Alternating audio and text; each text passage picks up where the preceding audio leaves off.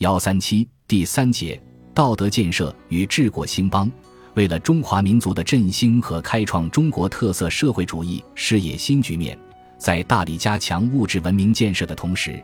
必须搞好社会主义的精神文明建设。在强调依法治国的同时，也应当强调以德治国的重要性。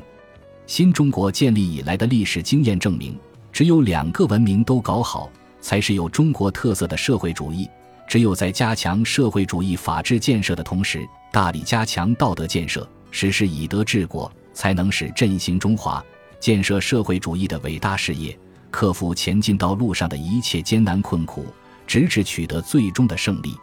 一、历史上的争论，关于道德和法律在治国中的作用，是自古以来政治家和思想家们非常关心的一个重要问题。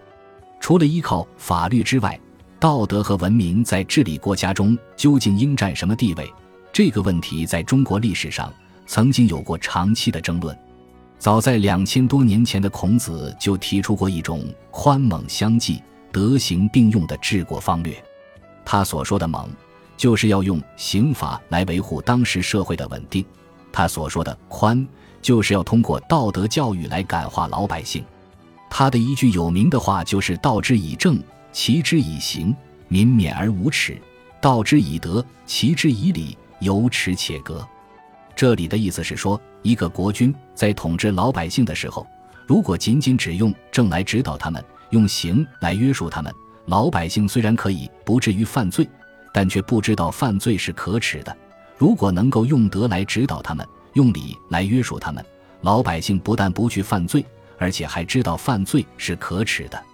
照我们今天的话说，政就是政令，刑就是法律，在当时来说，主要就是刑法。这两者合起来，也就是后来人们所说的法治；德就是我们所说的道德，礼就是我们所说的规范。这两者合起来，就是我们今天所说的德治，也就是孔子所说的为政以德和德政。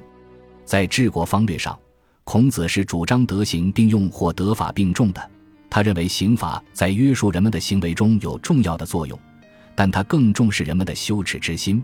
因为它能提高一个人的道德情操，在一个人的内心中筑起预防犯罪的堤坝，可以从根本上消除犯罪的根源。在中国历史上，春秋战国时的秦国专任刑法，在一段时间内使秦国强大起来，并最终统一了中国。可是，在秦始皇统一中国后，只有十几年，一个强大的秦国就在一瞬间灭亡了。这到底是什么原因？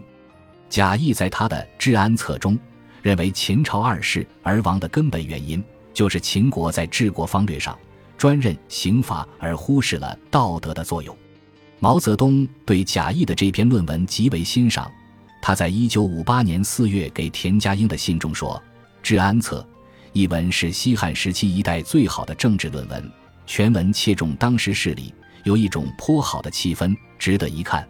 今天看来。这真可说是一篇对中国汉代以前治国方略的经验总结，充分说明了法治和德治并重的重要性。